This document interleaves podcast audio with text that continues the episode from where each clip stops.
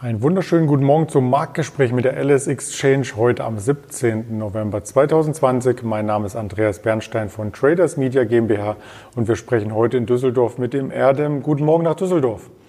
Guten Morgen, Andreas.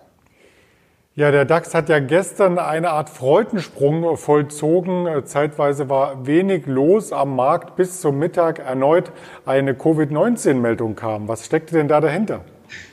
Richtig. Wir hatten ja letzte Woche die Meldung, dass BioNTech halt einen äh, Durchbruch erzielt hat, dass sie halt ihren Impfstoff in der Phase 3-Studie halt mit einer 90-prozentigen Wirksamkeit ja bekannt gegeben haben. Daraufhin ist der Markt ja richtig nach oben geschossen, da waren wir sehr euphorisch und alles, was unter dieser Corona-Pandemie gelitten hat, alle Werte, die halt äh, unter dem Lockdown gelitten haben, sind ja dann letzte Woche dann mit hochgezogen worden. Und alles, was da mehr oder weniger von diesem Lockdown profitiert hat, alles, was halt irgendwie ähm, ihren Geschäftsmodell auf den Onlinehandel äh, äh, stützt, ist dann unter die, ja, ist, ist dann halt abverkauft worden. Und gestern, zufälligerweise auch am Montag, kam halt die Nachricht von Moderna, dass sie dann auch äh, mit ihren äh, Phase 3 Studien halt soweit sind und dass sie halt eine Wirksamkeit von 94 Prozent erzielt hätten. Ähm, woraufhin auch einige Marktteilnehmer sich auch sehr positiv geäußert haben. Die Basis ist wohl die gleiche, dass sie halt auf dem gleichen Basis dann aufbauen wie dieses BioNTech-Produkt. Ähm, das Einzige, was sie dann auch noch unterscheidet, ist A, erstmal die Wirksamkeit und B, halt auch die äh, Stabilität. Das Produkt von BioNTech muss wohl konstant bei minus 70 Grad gekühlt werden. Ähm, da haben auch einige äh, ja, Fachleute dann auch ihr Bedenken geäußert, ob dann, wie man das lagern könnte. Und das Produkt von Moderna ist dann wohl etwas stabiler aufgebaut, dass die dann halt auch nicht so eine Kühlung brauchen, dass sie dann halt auch äh, ganz normal äh, in Kühlschranktemperaturen von minus 20 Grad, was auch in, äh, in medizinischen Einrichtungen dann vorhanden ist, ähm, gelagert werden kann und dass dann halt äh, dann eine Wirksamkeit bis zu sechs Monaten gegeben ist. Und daraufhin ist natürlich äh, Moderna ganz äh, steil nach oben gegangen. Ähm, Biontech ist etwas unter die Räder gekommen, weil jetzt der Konkurrent, man hat wohl nicht erwartet, dass da der Konkurrent so schnell nachziehen kann. Und das war gestern die ausschlaggebende Nachricht am Markt, dass es halt dann alles äh, dann äh, überdeckt hat. Ja, das Chartbild von ähm, Moderna hatten wir uns eben angeschaut. Hier war ein neues Allzeithoch äh, quasi im Aktienkurs zu sehen. Also hier honorierten Anleger quasi das dieses Produkt so ein Stück weit besser sein soll, wie du eben schon ausführtest und wie wir hier auch auf NTV beispielsweise als Screenshot gesehen hatten mit der ähm, Überschrift Moderner sticht Bio BioNTech-Impfstoff aus. Und äh, da darf man gespannt sein, ob hier auch noch weitere Impfstoffe folgen. Denn andere Pharmagiganten sind hier ebenfalls noch im Forschungsbetrieb und in verschiedensten Studien. Die Studie 3 ist ja dann die letzte vor der Zulassung. Letzten Endes hat es für den DAX dafür gesorgt, dass er sich an die Hochs noch einmal anschmiegen konnte. Also wir hatten nicht ganz das Hoch vom Montag vergangener mhm. Woche erreichen können. Da fehlten zwölf Punkte. Aber letzten Endes scheint das ein Widerstand im Markt zu sein. Und das Ganze sieht vorbörslich natürlich auch danach aus, oder? Genau. Also momentan haben wir den DAX jetzt bei 13.130 Punkten. Und momentan ist da noch, ja, eine Stille halt. Also ähm, der große Kaufdruck ist nicht mehr da, aber der Verkaufsdruck ist jetzt auch nicht da und man wartet halt ab, was da jetzt an, an Nachrichten an uns reinprasselt, was da noch kommt und ähm, man hat gestern auch schon gesehen nach dieser äh, moderner Nachricht, dass dann auch dann als Biotech unter Druck gekommen ist, dass zum Beispiel auch die CureVac, ähm, der der dritte im Bunde ist, auch ja damit gestiegen ist. Ähm, man sieht mittlerweile ein, äh, ein, Licht am Ende des Tunnels halt. Man hofft, dass halt diese ganze Lockdown-Geschichte irgendwann mal ihr Ende hat, dass man wieder zu unserem normalen Leben zurückkommen kann.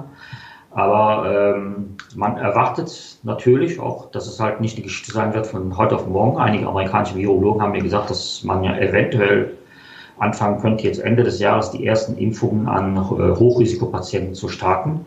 Aber bis halt ähm, der Großteil der Bevölkerung dann äh, geimpft werden kann, kann es schon mal Mitte 21 bis Ende 21 werden, weil die ganzen Impfdosen müssen noch hergestellt werden. Und das wird auch nicht an einem Hersteller dann hängen bleiben, weil man ja sagt, das kann man logistisch gar nicht dann bewerkstelligen. Also es werden sich dann, wie einige Experten gestern schon zu Wort gemeldet haben, das werden mindestens vier bis sechs äh, Hersteller sein mit ihren Mitteln. und die dann halt den, den Markt bedienen müssen. Ja, wie gesagt, das ist momentan noch alles ganz am Anfang und äh, endgültig ist da noch nicht geklärt und ähm, müssen wir jetzt mal abwarten, was da noch kommt. Aber momentan sieht es jetzt im Markt ja so aus, dass da halt äh, eine Abwartenhaltung äh, eingenommen wird. Man wartet erst mal ab, was passiert, was kommt und äh, da muss man jetzt erstmal äh, schauen, was die nächsten Nachrichten sind, die dann auf uns einprasseln. Lass uns auch beim Thema Geduld zu einer anderen Aktie kommen, wo Aktionäre sehr, sehr geduldig sein mussten. Es geht hierbei um Tesla und die Aufnahme in den marktbreiten S&P 500. Und da gab es nun gestern die Meldung, die den Aktienkurs intraday stark nach oben trieb. Das konnte man auf Twitter von diversen Wirtschaftsjournalisten dann ähm, lesen, wie zum Beispiel von Holger Chapitz, der dann kommentierte, dass das im Dezember, die, der Beitritt von Tesla im Dezember zum S&P 500 der größte neue Mitgliedsbereich quasi war. Also die Aktie hat schon eine hohe Marktkapitalisierung. Es war nur eine Frage der Zeit, bis sie auch in diesen marktbreiten Index aufgenommen wurde, oder? Genau. Ähm, gestern nachbörslich hat ja äh, der Indexbetreiber bekannt gegeben, dass halt zum 21. Dezember äh, Tesla in S&P 500 aufgenommen wird. Ähm, der Schlusskurs der Tesla-Aktie war gestern bei 408 Dollar und nachbörslich sind sie dann auf bis 461 Dollar hochgegangen, also war ein Plus von 13 Prozent. Bei einer so großen, bei so einer schweren Aktie ist es natürlich eine Hausnummer. Aber das wurde auch mehr oder weniger als erwartet. Ähm, die Aufnahmekriterien von S&P 500 sagen ja, dass man ja vier Quartale aufeinanderfolgend Gewinne schreiben muss. Das hat Tesla letztens geliefert. Ähm, bis gestern hat der Indexbetreiber sich dann dazu noch nicht geäußert gehabt, aber gestern kam halt die Nachricht nachbörslich nach 22 Uhr. Und daraufhin gab es halt eine, eine sehr starke Bewegung der Aktie, weil bis zum 21. Dezember, bis dann die Aufnahme erfolgt ist, erwartet man, dass halt die ein oder andere Umschichtung dann vorgenommen wird, dass halt auch äh, äh, Indexfonds zum Beispiel oder auch äh, Aktienfonds dann auch die Aktie dann halt tatsächlich jetzt ins Portfolio aufnehmen müssen.